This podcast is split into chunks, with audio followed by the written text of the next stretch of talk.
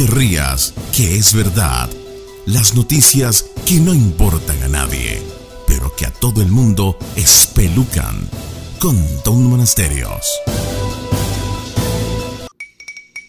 Una mujer sueña que se tragó su anillo de bodas y al levantarse de la cama se da cuenta que efectivamente sí lo hizo.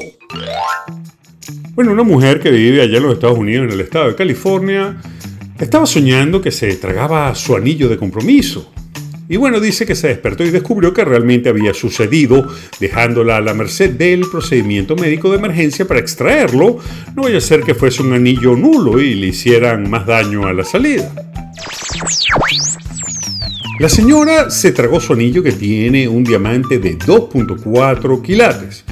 Y el sueño en cuestión que tuvo fue que ella estaba en un tren y vio unos hombres que la venían a robar y por eso decidió tragarse su anillo. En fin, un acto de sonambulismo que le va a salir caro y que además la va a llevar al quirófano. Y la pregunta que usted se hace mientras le mete un mordisco a esa empanada es, ¿de dónde viene eso de ponerse anillos de matrimonio?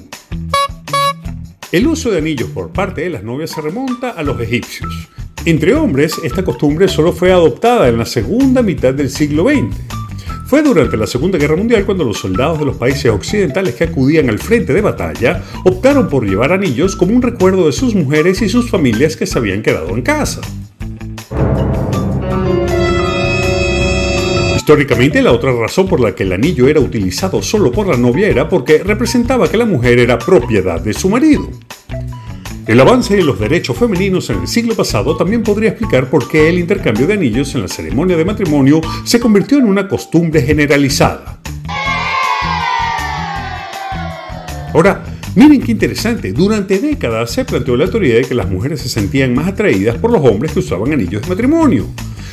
De hecho, el secreto de seducción de famosos Casanova consistía en ponerse un anillo de bodas aunque no estuvieran casados, ya que esto despertaba el interés de las mujeres que consideran que hombre casado sabe mejor. Y un grupo de científicos del Departamento de Biología de una universidad sueca de esas con un nombre imposible de pronunciar decidieron demostrar si esto era cierto.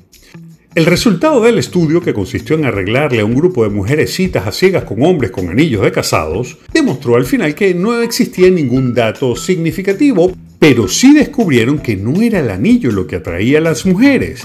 Lo que las atraía era cuando el hombre se presentaba con su pareja al lado, lo que llamaba la atención al resto. Y lo que es aún más interesante es que mientras más atractiva era la mujer que acompañaba al hombre, más interés despertaba en las otras mujeres. Al parecer, la lógica que funciona bajo este extraño comportamiento femenino es la explicación de que los hombres emparejados muestran con ello una voluntad de compromiso y de esfuerzo por llevar adelante una relación que los convertiría en presas apetecibles.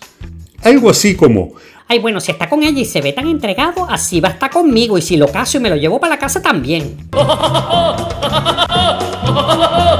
En fin, señora, es mejor que la gente piensa que su marido o novio anda por ahí triste y vacío a que usted quiera andar marcando territorio con foticos y anillos de boda.